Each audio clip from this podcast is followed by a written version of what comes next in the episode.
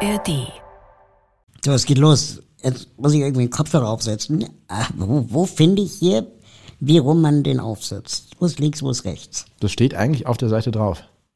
Ach, krass, okay. Warte. Ach, wir lesen kann, ist klar im Vorteil. Alles klar, danke. Äh, ist das nicht auch ableistisch? Die neue Norm. Eine Sehbehinderung, ein Rollstuhl, eine chronische Erkrankung oder drei JournalistInnen. Jonas Kaper, Raul Krauthausen und Karina Sturm sprechen über Behinderung, Inklusion und Gesellschaft. Ein Podcast von Bayern 2. Herzlich willkommen zu Die neue Norm, dem Podcast. Ihr habt es vielleicht schon im Podcast-Titel gesehen. In dieser Folge geht es um das Thema Ableismus. Und es ist ähm, etwas, was sich schon wie ein roter Faden durch die ganzen Podcast-Folgen ähm, bei uns durchzieht, die ihr übrigens alle auch in der ARD-Audiothek hören könnt. Wir wollen in dieser Folge klären, was ist eigentlich Ableismus? Kann man das so ein bisschen mit Behindertenfeindlichkeit äh, in Verbindung bringen? Was kann man dagegen tun und was kann auch jede einzelne Person dagegen tun? Darüber sprechen wir und bei mir sind Karina Sturm und Raul Krauthausen. Moin. Hallo. Mein Name ist Jonas Kaper und wenn wir über das Thema Ableismus reden, Karina, du bist da eine ja richtige Expertin darin, denn du hast gemeinsam mit unserer Sozialheldin-Kollegin äh, Anne Gersthoff, denn wir sind ja quasi hier beim Berliner Verein Sozialhelden, der sich für Inklusion und Barrierefreiheit ähm, einsetzt. Ähm, du hast äh, mit ihr gemeinsam ein Buch geschrieben und ähm, ja, bist in diesem Sinne Expertin, was das Thema angeht. Und äh, wir haben uns gedacht, wenn wir schon über dieses Thema reden, ist es eigentlich besser, euch beide als ExpertInnen hier zu haben. Deshalb begrüßen wir auch ganz herzlich Anne Gersthoff hier. Hallo. Hallo.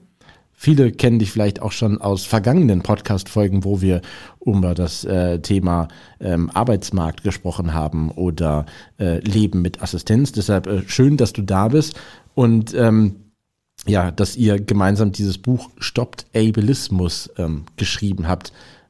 Am Anfang erstmal, ich finde dieses Wort Ableismus ziemlich kompliziert und ähm, das verstehen auch vielleicht nicht viele. Sagt man jetzt Ableismus oder sagt man, spricht man es deutsch aus? Ableismus? Ich glaube, man kann beides sagen. Ursprünglich kommt es halt aus dem Englischen, weshalb viele eben Ableismus sagen. Genau, und weil es eben auch von dem Begriff able, also Fähigkeiten aus dem Englischen kommt. Genau, deshalb tendenziell eher das Englische, aber ich denke, das deutsche Wort ist auch okay. Hm, also quasi A, B, L, E und dann Ismus hinten dran. Ähm, kann man das denn, wenn man jetzt sagt, okay, ja, englische Begriffe, ich würde es aber gerne komplett deutsch halten, könnte man es denn irgendwie übersetzen mit Behindertenfeindlichkeit?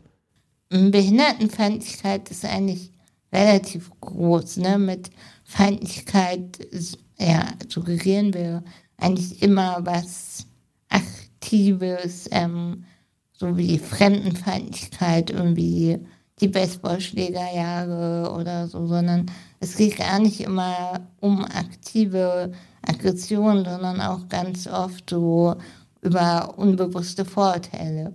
Welche Bilder haben wir eigentlich über Menschen mit Behinderungen in unserer Vorstellung, um Stereotype ähm, und wie wir uns ja, gegenüber Menschen mit Behinderungen eben auch verhalten.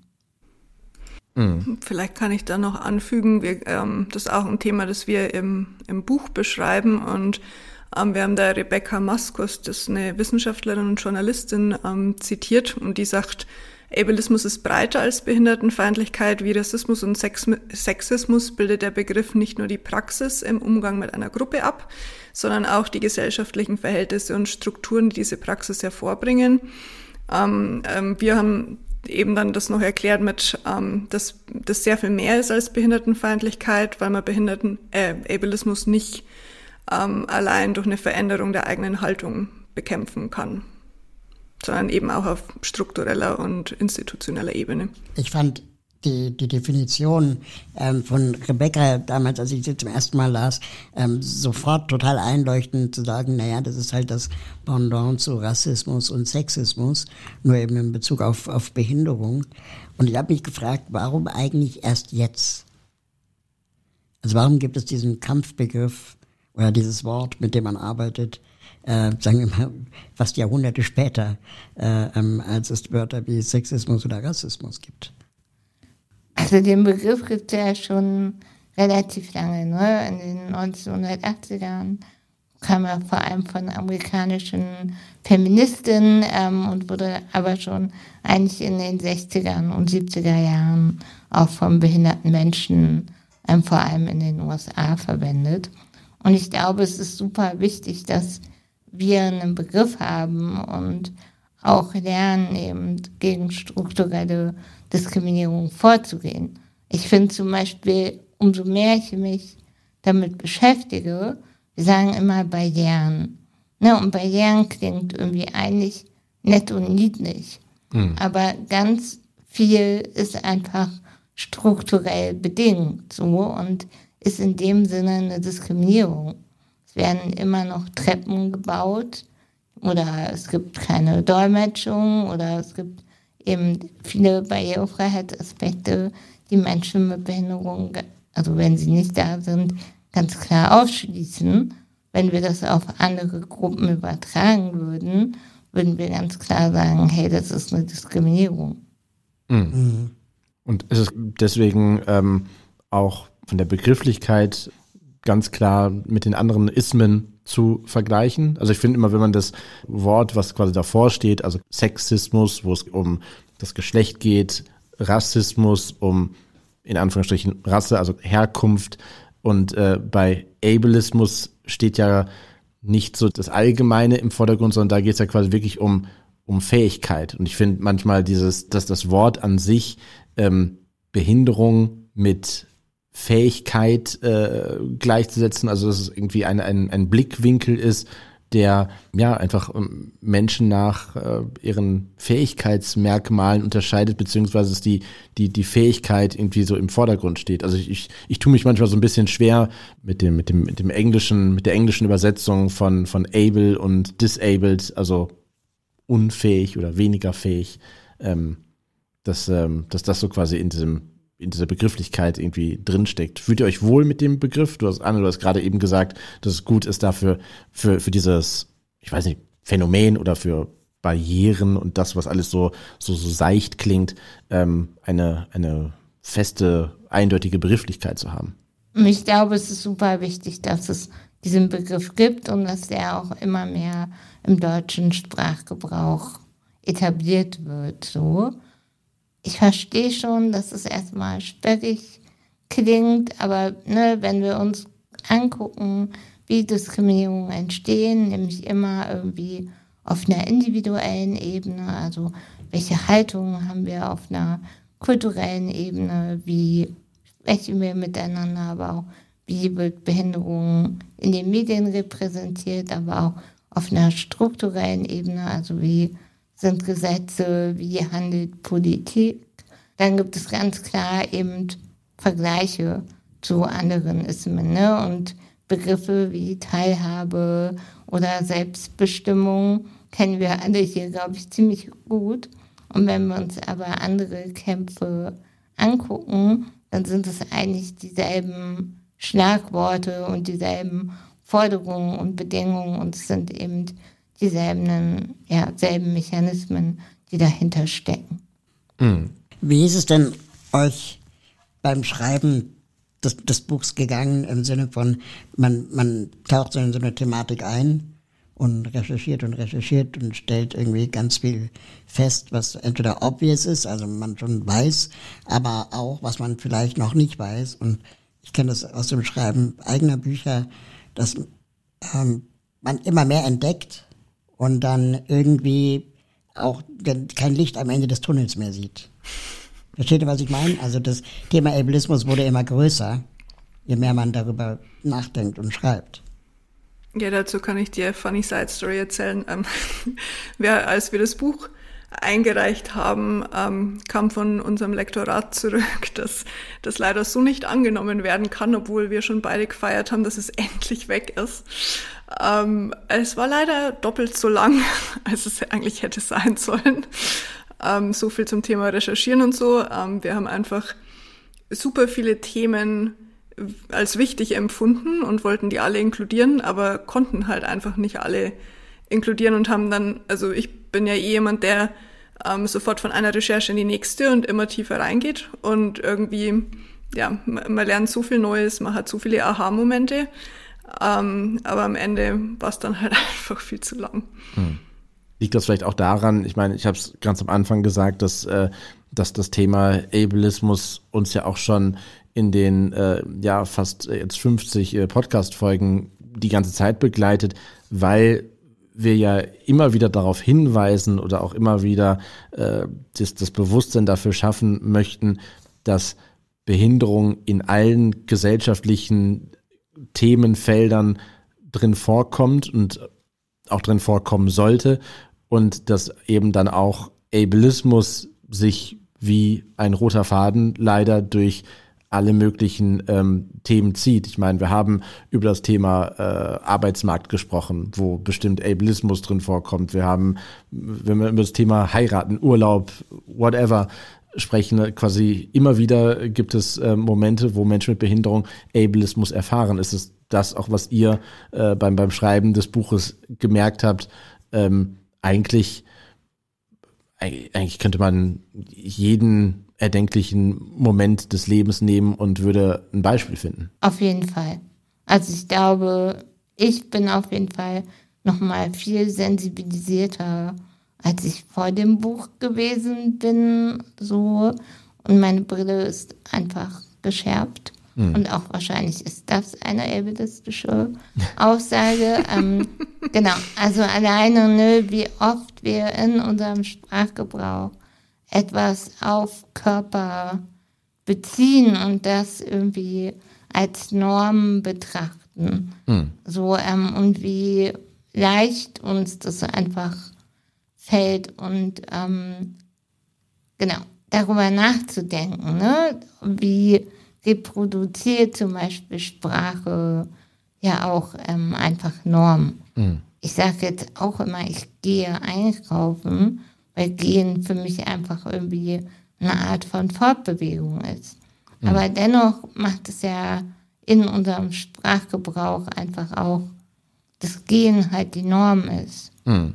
So, ähm, und da einfach mal drauf zu gucken, wie oft benutzen wir einfach so kleine Sachen, ähm, wie eben beim Kopfhörer aufsetzen davon ausgehen zu können, dass alle Leute das lesen können.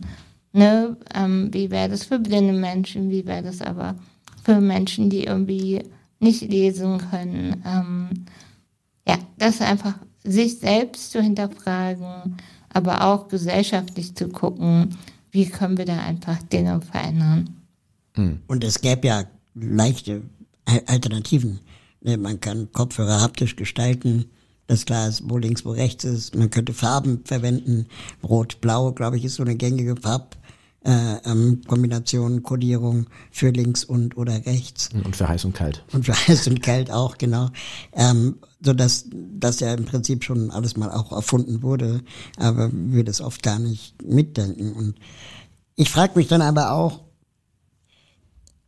wann ist der Punkt, wo etwas, sagen wir mal, dann auch drüber ist. Also ähm, mhm. na, nach dem Motto mal fünf gerade sein lassen, weil ich sage auch, ich gehe einkaufen und ich, natürlich kann man mich korrigieren, ähm, aber ich bin nicht sicher. Kann ja gar nicht gehen. Äh, genau, aber ich bin nicht sicher, ob ich das für mein Leben lang auch annehmen werde, das nicht zu sagen. So wie auch blinde Menschen sagen, auf Wiedersehen oder wir sehen uns. ja. ähm, einige ja, andere nein. Also ist das was sehr Individuelles. Mhm.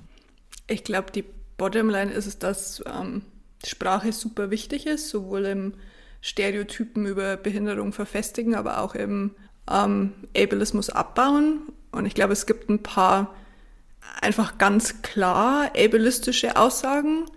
Also so, na, ich will die gar nicht reproduzieren jetzt. Ähm, und dann gibt's Sachen, die sind vielleicht im allgemeinen Sprachgebrauch gängiger, wie du gerade sagst, mit Einkaufen gehen und solche Dinge, die ähm, manche als ableistisch werten und andere vielleicht nicht. Ich glaube, man kann ganz viel ja auch umbenennen oder anders nennen, ne? Zum Beispiel als Leerstelle.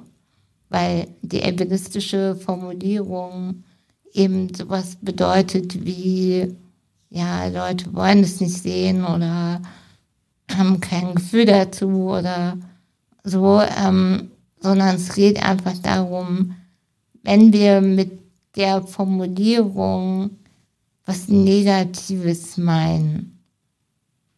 So, das sehe ich jetzt beim Gehen nicht, aber ich sage es jetzt einfach doch. Ähm, zum Beispiel die Formulierung blinder Fleck, ne, können wir super einfach durch Leerstelle ersetzen. Mhm. Und ganz oft meint sie aber irgendwie, was Leute wollen, da was nicht bemerken oder können das irgendwie nicht. Und ähm, das macht einfach, genau, macht quasi blind sein oder einen blinden Fleck haben als was Negatives. Und bei Genen sehe ich das zum Beispiel nicht so. Dennoch reproduziert es irgendwie eine Norm. Und mhm. unser Buch, glaube ich, geht einfach darum, ähm, unser Buch geht einfach darum, dass wir das auch mal hinterfragen. Und jetzt ohne erhobenen Zeigefinger steht irgendwie, glaube ich, auf der Buchrückseite, sondern ne, es geht darum, wir denken nie darüber nach, wie wir eigentlich handeln und wie wir sprechen und das eben mal zu verinnerlichen und uns bewusst, dass wir alle irgendwie ableistisch sind und wie viele die hier sitzen, sind wahrscheinlich ableistisch und die Gesellschaft ist ableistisch. Aber nur wenn wir uns damit auseinandersetzen, dann können wir damit, also dagegen halt auch was tun. Hm. Da können wir euch gerne auch nochmal ähm, unsere Podcast-Folge zum Thema internalisierter Ableismus ähm, äh, empfehlen. Da haben wir auch nämlich schon mal drüber gesprochen. Eben auch Menschen mit Behinderung diesen Ableismus und diesen, diesen Gedanken einfach ähm, in sich tragen. Aber um jetzt mal ein bisschen auch nochmal konkreter zu werden, und wir sprachen eben auch darüber, wie, wie wichtig es ist, dafür so, ein, so eine Begrifflichkeit zu haben. Wann war so für euch der Moment, wo ihr zum einen über den Begriff Ableismus Bescheid wusstet und etwas erfahren habt und die Verknüpfung bei euch stattgefunden habt, das, was ich gerade erlebt habe, war ableistisch. Also was, was ist da so ein, so ein typisches Beispiel, beziehungsweise wann war das, dass ihr da das auch so benennen konntet? Mm, ich glaube, bei mir war das eigentlich in dem Moment, in dem ich diagnostiziert wurde mit äh, der chronischen Krankheit.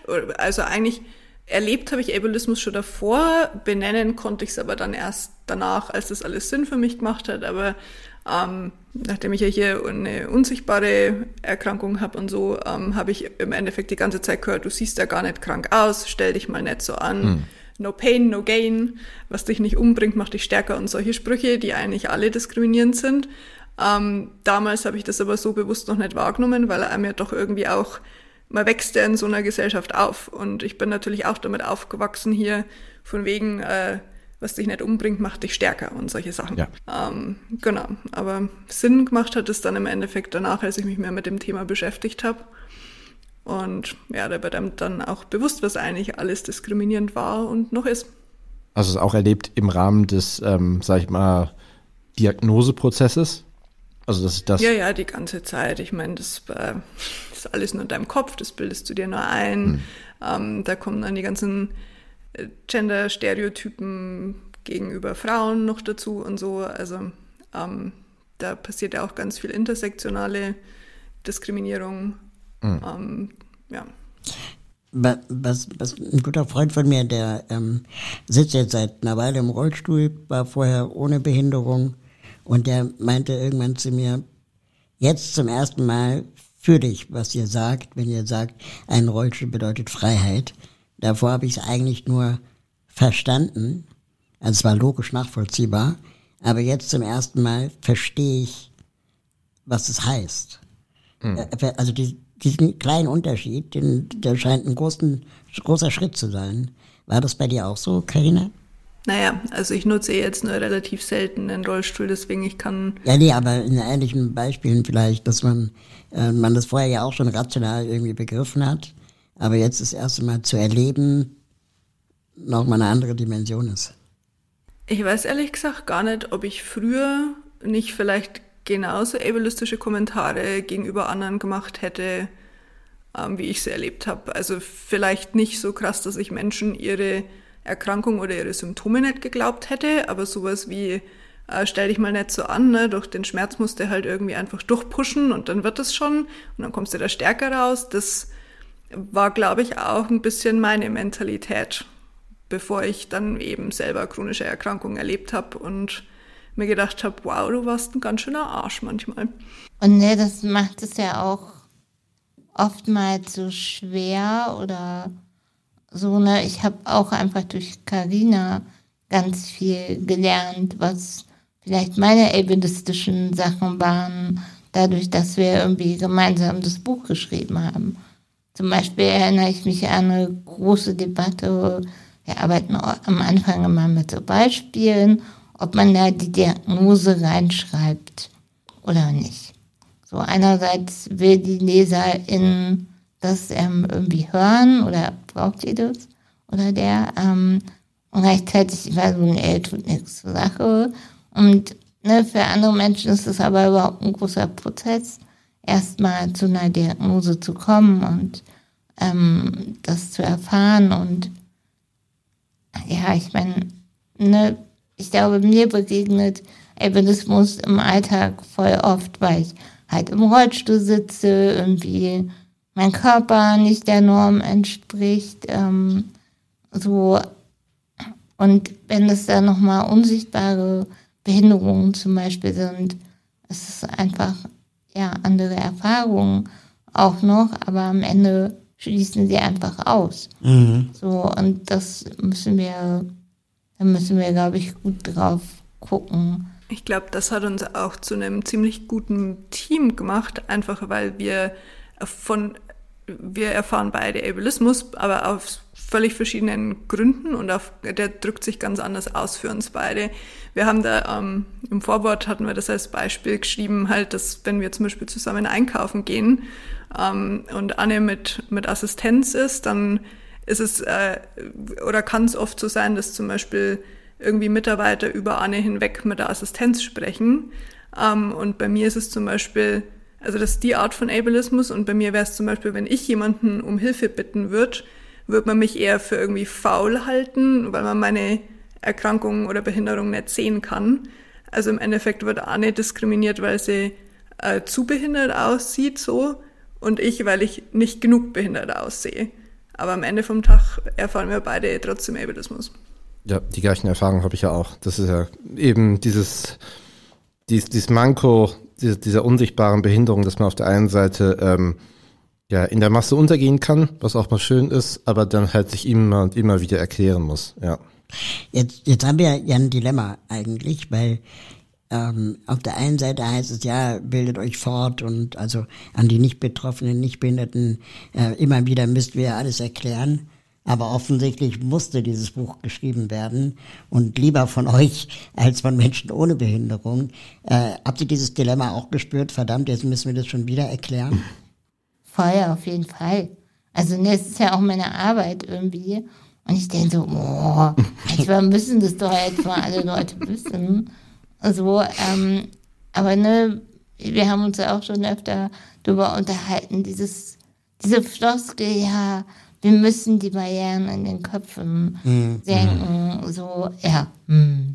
Genau. Und es war so ein bisschen so, so, hier kriegt ihr jetzt ein Buch, jetzt lest doch endlich mal. Und fragt nie wieder. So, genau, und fragt nie wieder. Und ähm, hier hast du jetzt auch noch Handlungsempfehlungen. Ähm, genau, und darum geht es einfach, ne? Sich damit auseinanderzusetzen, seine eigenen Privilegien oder seine eigene Realität, die wir ja immer glauben, das ist irgendwie das Normale nochmal zu hinterfragen und eben auch zu gucken, was kann ich tun? Und ich glaube, jede, jeder Einzelne kann super viel dafür tun. Das fängt an bei coolen Leuten auf Social Media folgen, aber auch beim Elternabend der Kinder mal zu fragen, hey, wie ist das ja eigentlich mit behinderten Kindern? Warum gehen hier keine behinderten Kinder auf die Schule? Oder eben Partei auch für die Eltern von behinderten Kindern zum Beispiel einzugehen, nach Barrierefreiheit zu fragen, sich zu informieren. Wie kann eine Homepage eigentlich barrierefrei sein? Ähm, ich glaube, wir haben eigentlich alle schon relativ viele Handlungsoptionen, dass es eine inklusivere Gesellschaft gibt.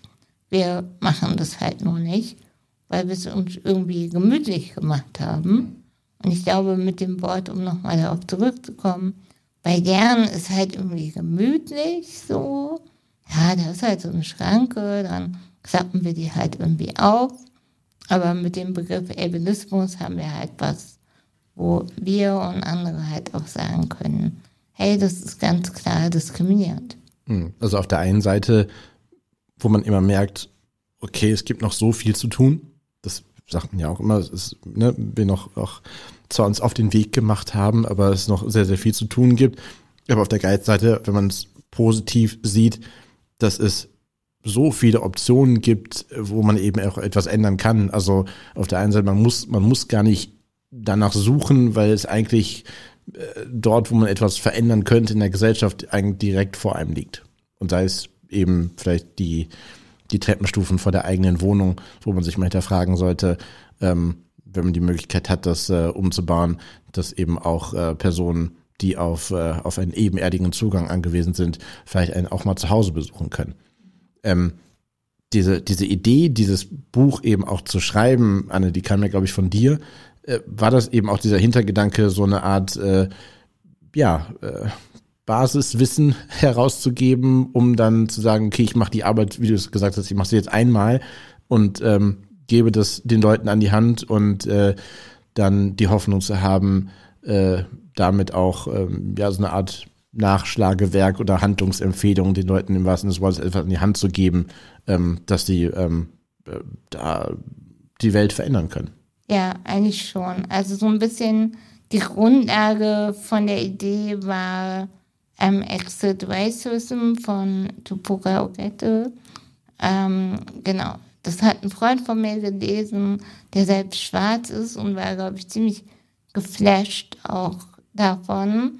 Und er hat mich dann irgendwie gefragt, Anne, gibt es eigentlich auch so ein Buch zu Albinismus? Mhm. Und ich so, nee, also ja, im englischsprachigen Raum vielleicht, aber irgendwie nicht im deutschsprachigen Raum. Und er so, warum eigentlich nicht? Das wäre doch total wichtig. Mhm. Genau. Und ähm, ja, so ist ähm, ja, so ist die Idee zu dem Buch entstanden. Genau, und es geht vor allem darum, oder mir am Anfang ging es darum, eben so eine Handreichung zu haben.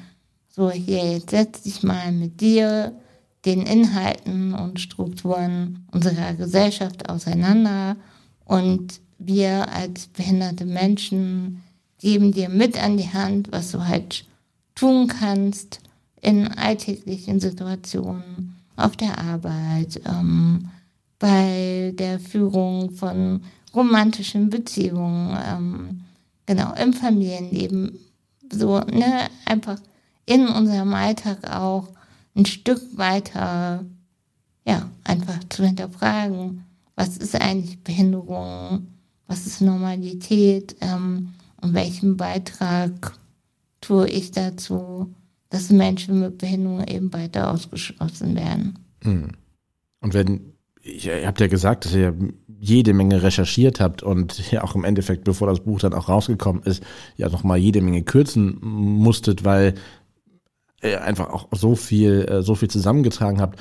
Gab es irgendwelche äh, Punkte, und Anne, du hast es auch gerade ja gesagt, dass man auch, dass ja viel man über sich selber nachdenkt und das, das vielleicht auch hinterfragt, die eigenen, äh, die eigenen Handlungen. Gab es gewisse Sachen, die ihr herausgefunden habt, die euch nochmal in Anführungsstrichen nochmal mehr fasziniert haben oder die ihr so nicht auf dem Schirm hattet? Um, ähm, ich glaube, was, was mich jetzt nicht, vielleicht nicht wirklich überrascht hat, aber was ich trotzdem nochmal sehr ähm, powerful fand, war, wie viel Überschneidung es eigentlich gibt mit äh, anderen marginalisierten Communities, also LGBTQIA+, zum Beispiel oder People of Color, ähm, weil vor allem einfach auch behinderte Menschen nicht eben nur zu dieser einen Community gehören, sondern ganz oft auch zu anderen. Ähm, aber da trotzdem relativ viel, äh, relativ wenig intersektional gedacht wird, also sowohl in der einen als auch in den anderen Communities. Also zum Beispiel, wenn, was weiß ich, eine behinderte Person, die auch queer ist, auf ein LGBTQIA Plus äh, Event gehen will und dann ausgeschlossen wird, weil es nicht barrierefrei ist. Ähm, oder also das geht natürlich auch in die andere Richtung, zum Beispiel, dass behinderte Menschen Pronomen ignorieren ähm, oder sonst was. Also das, das fand ich nochmal ähm, sehr beeindruckend, auch weil wir viel intersektional auch recherchiert haben und mit vielen ähm, Menschen aus verschiedenen Communities gesprochen haben und da kam das nochmal sehr deutlich raus. So. Mhm. Genau, was für mich, glaube ich, so mit am ähm, Aha-Effektmäßigsten war, war, glaube ich, das Geschichtskapitel was einfach ne, auch super krass einfach ist, wenn wir nochmal auf deutsche Geschichte gucken. So, ähm, ich wusste das zwar, aber da auch nochmal tiefer einzutauchen. Wie wird eigentlich das weitergetragen, dass wir glauben, behindertes Leben ist weniger wert? Mhm. So, oder wenn ich im Rollstuhl sitze, ist das Leben vorbei, sind so Sachen, die habe ich schon öfter gehört in meiner Gegenwart so und ich denke, warum denn eigentlich? Ähm, und das viel auch einfach der Ursprung in der Geschichte hat und gerade ne, die deutsche Geschichte mit Euthanasie ist einfach da auch nochmal groß zu hinterfragen und ich glaube, nee, wir tragen einfach dieses Gedankengut auch immer noch ein Stück mit weiter Mhm. So, ich weiß, für viele ist das so ein rotes Tuch. Ähm, oh, jetzt kommt schon wieder irgendwie NS-Geschichte und so. Ähm, aber ich glaube, es ist super wichtig, dass wir auch da nochmal drauf gucken und aber auch darauf gucken, hey, wie ist eigentlich die Geschichte von behinderten Menschen? Weil die wird eigentlich überhaupt nicht erzählt, ne? Mhm. Was für KämpferInnen und Vorreiter in, an Menschen mit Behinderungen gab, welche Kämpfe da geführt wurden und wie wir eigentlich zu der heutigen Situation gekommen sind, in der wir ja aktuell sind. Und ich glaube, wir können da ganz viel für die Zukunft auch lernen oder müssen da gerade ja, in der aktuellen politischen Situation nochmal genauer drauf gucken. Ja, absolut. Was ich ähm, immer wieder bei diesen Auseinandersetzungen auch interessant finde, ohne zu viel Mitleid zu haben, ist ja, dass die Menschen, die sich jetzt zum ersten Mal mit diesem Thema auseinandersetzen und beschäftigen, sich höchstwahrscheinlich in der einen oder anderen Situation auch ertappt fühlen und dann ja so ein, so ein Gefühl von Scham Schuld und so weiter mhm. äh, ähm, entsteht. Und das, das, sind, das ist ja auch eine schmerzvolle Erfahrung, die diese Personen machen. Und da die Menschen bei dieser Trauerbewältigung zu begleiten und ihnen zu helfen, nur weil du jetzt Verantwortung spürst, heißt das nicht, dass du schuld bist, ähm, aber trotzdem hast du Verantwortung. Das ist, glaube ich, auch nochmal ein spannender Punkt, an dem es meiner Ansicht nach viel zu schnell auch auseinanderbricht. Also dann wird es sehr schnell so ein Schwarz-Weiß-Denken, richtig falsch, ähm, anstatt dieses Anerkennen von, ich verstehe, dass das für dich jetzt neu ist, aber glaub mir, wir erleben das täglich. So. Mhm. Ich meine, du hast eben auch so ein bisschen, äh, oder hast ja auch gesagt, äh, Ableismus so als, als Kampfbegriff in Anführungsstrichen, braucht es trotzdem und mit dem intensiven darauf hinweisen, dass es ableistische Strukturen gibt und dass es Diskriminierung gibt und dass in dem Zusammenleben von Menschen mit und ohne Behinderung es sehr, sehr viele Herausforderungen immer noch gibt und wenig Begegnung, dass aber trotzdem dieses Wort oder dieser, dieses Begriff Ableismus, weil es eben populärer wird, in, ihr, in der Form des Kampfbegriffs auch häufig so als ähm, ja nicht Totschlagargument, aber quasi die gerade auf Social Media dann so die, die, die Ableismuskeule geschwungen. Es wird dann, man, man merkt irgendwas, was auf jeden Fall diskriminierend ist und auch verurteilenswürdig ist und dann wird sehr schnell geschrien Ableismus und dann ist damit aber auch die, die, die Diskussion oder das, ähm, das, das Konstruktive in dem Sinne auch irgendwie sehr, sehr schnell vorbei. Also es erinnert mich so ein bisschen wie, wenn man Medienkritik äußert und dann äh, sofort Meinungsfreiheit gesagt wird. Und mhm. damit das so quasi so, so als Joker genommen wird oder ähm, keine Ahnung, wie finde ich immer eine Argumentation so, wie wenn, wenn Kinder früher irgendwie was äh, sich gegenseitig beleidigt haben und eine sagt Spiegel und dann, so, und dann ist die Diskussion so vorbei. Also einmal, glaube ich, würde ich darauf gerne sagen, ne, immer wenn Leute in einen Widerstand oder eine Abwehr gehen, dann ist es rein psychologisch eigentlich so der erste Schritt, sich mit was auseinanderzusetzen. Mhm. Und das ist ja eigentlich erstmal vielleicht auch was Gutes. Ähm, und genau, in unserem Buch sagen wir auch, wenn Leute merken, das passiert, dann sollen sie das Buch erstmal weglegen und vielleicht zur Seite packen ähm, und später nochmal reingucken oder in andere Kapitel und wir probieren das aber, glaube ich, anhand von Beispielen und eben den Handlungsempfehlungen auch gut wieder Leute mit an die Hand zu nehmen. Aber es ist erstmal vielleicht nicht unerwünscht, dass so ein gewisser Widerstand kommt und den muss man halt hinterfragen. Zu dem anderen, ich glaube, wir müssen aufpassen, dass es nicht so eine Umkehr wird. Weil jeder hat das Recht zu sagen, es ist rassistisch oder das diskriminiert mich gerade, das schließt mich aus. Und wir als Gesellschaft müssen, glaube ich, gerade lernen, einfach, wie reagieren wir da drauf. Also nicht zu sagen, ja, das ist ja jetzt ein Totschlagargument, sondern dann zu sagen, ja, okay, ähm, wie meinst du das denn? Was hat dazu geführt?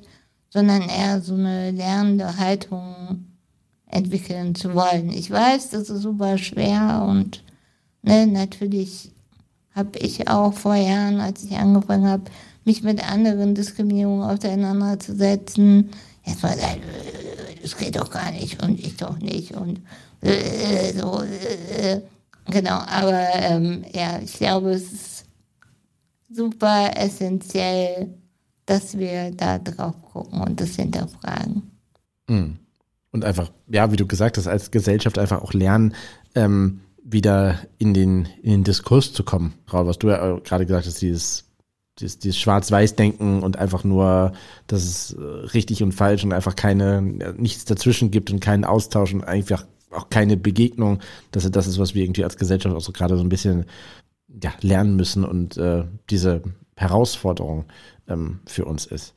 Ähm, ihr habt von den Handlungsempfehlungen gesprochen. Anne, du hast eben auch schon so ein paar angedeutet, aber gibt es denn so, ja, ganz allgemeine oder vereinfachte Sachen, die ähm, jede Person machen kann? Weil ich meine, Ableismus als großes, in Anführungsstrichen, gesellschaftliches Phänomen ist ja etwas, was ähnlich, was auch immer das Argument ist beim, beim Klimawandel, eine einzelne Person kann den Klimawandel nicht aufhalten, aber trotzdem muss man ja irgendwie die Person dafür äh, dazu bewegen, trotzdem zu gucken, man kann im, im eigenen kleinen Kosmos, im Umfeld trotzdem irgendwas bewegen. Aber was sind so die, die, äh, die low-hanging fruits, äh, die man ähm, ja, pflücken kann, um äh, wirklich den, den, den Buchtitel wortwörtlich zu nehmen, stoppt Ableismus. Also in dem Kontext gerade ähm, mit einem Beispiel, dass ein Haufen Leute wütend werden, wenn sie sich ertappt fühlen zum Beispiel. Ähm, einer von, unseren, von unseren Tipps, wie man ähm, ein, ein Ally wird, also was jeder Einzelne tun kann, ist zum Beispiel gerade zu Fehlern stehen. Also halt ähm, nicht, nicht wütend werden und dann aufhören, sondern halt sagen, okay, sorry, ich habe da jetzt was Falsches gesagt oder was Falsches gemacht das tut mir leid und dann halt auch einfach aus den Fehlern lernen und dann aber auch kein irgendwie diesen Fass aufzumachen und das plötzlich alles ne, zu hier Gott oh Gott und das tut mir so leid und ne, ich habe völlig das verkackt und so, sondern ähm, das dann auch darauf beruhen zu lassen. Genau, ähm, das war einer von den Tipps und Anne hat sicher noch mehr. Klar, dann gibt es ein ganzes Buch. Nein, ähm, Erster Tipp natürlich, lest das Buch. Genau, Buch Genau. oder ausleihen in der Bibliothek oder wo auch immer. Ähm, ich glaube, es gibt so viel, was wir tun können. Ne? Das fängt davon an, ähm, irgendwie an Barrierefreiheit zu denken. Und ich meine, das muss vielleicht jetzt nicht die ganze Klaviatur der ähm, Barrierefreiheit sein, sondern vielleicht suche ich mir einen Punkt erstmal aus. Oder ich bekomme mit, hey, irgendwie meine behinderte Freundin oder ähm, meine Familienangehörigen werden gerade irgendwie suggeriert, sie müssen ins Heim ziehen. Vielleicht kann ich dabei unterstützen, Beratungsangebote wahrzunehmen oder mich zu informieren, ähm, mit Leuten in Kontakt zu treten. Ganz oft geht es, glaube ich, vor allem einfach auch um Fragen stellen. Hey, wie hättest du das gerne? Was würde dir helfen? Was würdest du dir von mir wünschen? Ähm, und das ja, kann, glaube ich, jeder in solchen Situationen tun, wenn das Bewusstsein herrscht, hey, die Person stößt auf strukturelle Barrieren. Das finde ich ein super, ähm, super Rat, weil zu fragen, was brauchst du, was wünschst du dir, ist eine andere Frage, als wen muss ich fragen. Also, oder, ne, also wenn man sagt, ähm, ja, ich wünsche mir Gebärdensprache oder ich brauche Gebärdensprache, dann nicht sagen, ja, hast du eine Telefonnummer eines Dolmetschers, weil dann übergibst du die Arbeit ja wieder komplett an die betroffene Person, sondern dann zu sagen, okay, ich gehe mal in Recherche, ich schau mal. Und manchmal entstehen dadurch auch ganz kreative Lösungen. Also ich war auf einer Demo mal und dann gab es ein, ein Podium, natürlich ohne Rampe, überhaupt nicht barrierefrei. Und natürlich hätte man jetzt mich fragen können, ich hätte wahrscheinlich mega Aufwand erzählt, wie man eine sechs Meter steile Rampe jetzt an eine Bühne baut, die eigentlich nur für drei Minuten da stehen soll. Kann sich keiner leisten, wird nicht passieren. Und dann kommt jemand und sagt, nee, wir nehmen einen Umzugswagen, wo hinten so eine Hebebühne drauf ist und dann fahren wir dich halt hoch. Und das mhm. ist ein pragmatischer Ansatz, auf den ich selber als Betroffener gar nicht gekommen wäre. Mhm. Also es bietet auch eine Lösungsvielfalt, wenn man selber nochmal anders auf ein Thema blickt und recherchiert, ohne selber betroffen zu sein. Ja, total.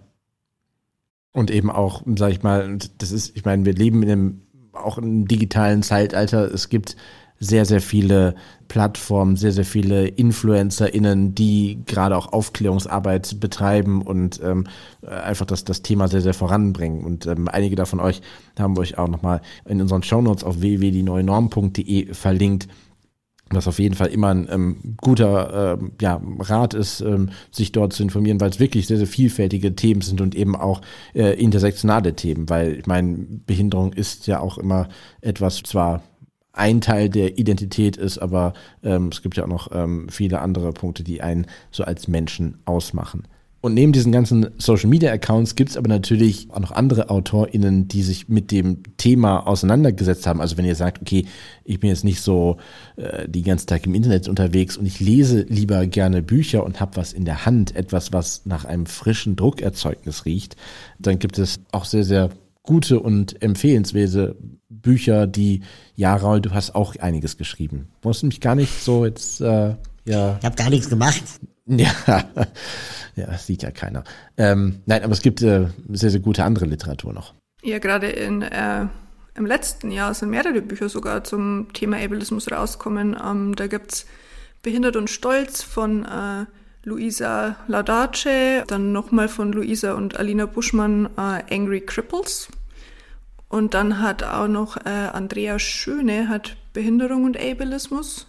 Genau, Tanja Kolodziecki hat ein ganz kleines, aber super feines Buch zu Albinismus ähm, geschrieben. Wie so ein kleines Reklamhefting. Ja, genau. Ja. Anna ähm, May hat noch eins geschrieben, radikale Inklusion. Ist auch ziemlich gut. Genau, und äh, Rebecca Maskos und Mareke Kaiser haben gerade auch ein ja, sehr illustriertes vorrangig an Eltern sich orientiertes und Kinder ähm, orientiertes Buch zu Albinismus geschrieben. Ähm, ja, auf jeden Fall gibt es viel zu lesen und wir sind nicht die Einzigen. Ja, also es gibt eigentlich keine, keine Ausreden, sich mit dem Thema nicht auseinandersetzen zu können. Aber, aber ist das nicht auch ein tolles Zeichen? Also, dass das jetzt gerade dieser Moment ist, wo diese Bücher entstehen, die vielleicht vor fünf Jahren auch mal an Verlagen gepitcht wurden, aber nicht ausgewählt wurden? Auf jeden Fall. ja. Ich hatte versucht, einen positiven Ein, Ausdruck. ja, Ja, Ron. also ich meine, das heißt ja auch irgendwie, unsere Stimme wird vielleicht lauter. So, ich meine, toll wäre es, wenn es irgendwie nicht nur in unserer Community oder der Bubble bleibt, sondern sich einfach alle damit auch auseinandersetzen. Aber ich finde zum Beispiel schon bemerkenswert, dass diese Bücher in bekannten Verlagen erschienen sind. Also Rowold, jetzt euer Buch. Und eben nicht in irgendeinem Selbstverlag herauskam. Ja, ich glaube, das hat auch damit zu tun, dass einfach ähm, Ableismus als Form von Diskriminierung ähm, mehr Popularität bekommen hat die letzten Jahre. Und wenn der Begriff mehr ähm, in den Mainstream kommt, dann wird es auch noch mehr Bücher dazu geben, hoffentlich. Anne, hast du denn das Buch, was du selber geschrieben hast, auch schon, also du hast es selber geschrieben, aber hast es natürlich auch selber Gelesen. gelesen, aber hast es auch schon, dass das Endprodukt auch schon in den Händen halten können? Nein. Oh, das, ist jetzt traurig, das war fies. Jonas. Was denn? Ja, ich Genau. hab's, ich hab's schon, äh, aber ich kenne jemanden, der hat's noch nicht. Nee, es, es kam heute Post. Ah, Anne, geil. es kam, Oh Gott, Nee, haben wir jetzt ein Jonas. live Wow. ja, wir machen, wir machen live ein Unboxing. Ich, ich halte es mal in die Oh, Podcast-Kamera. krass. Wow. Jetzt habe ich Gänsehaut. Jetzt ist es da. Und ähm, Krass. deshalb, also Puh, bevor ich dir gebe, bevor ich dir gebe, Signierst du es noch? signier, genau, signiere ich es noch. Ach, Ähm, du signierst. Und ähm, genau, ähm, werde es ähm, mir auch noch ähm, zu Gemüte führen. Und ähm, ja, Hä, wie, bevor mir? Was ich dachte, du hast schon gelesen. natürlich. Aber ich meine, online. Aber jetzt nochmal hier quasi wirklich nochmal so, wirklich, Ich wollte gerade schimpfen, dass du nicht vorbereitet auf diesen Podcast warst. bitte. Hallo. Also, das verbitte ich mir aber. Ähm, nein, auf jeden Fall fühlt sich sehr schön an. Und ähm, überreiche ich dir gleich. Wie gesagt, ich, ich, sig ich signiere es ich signiere es auch nicht. ah, ja, danke.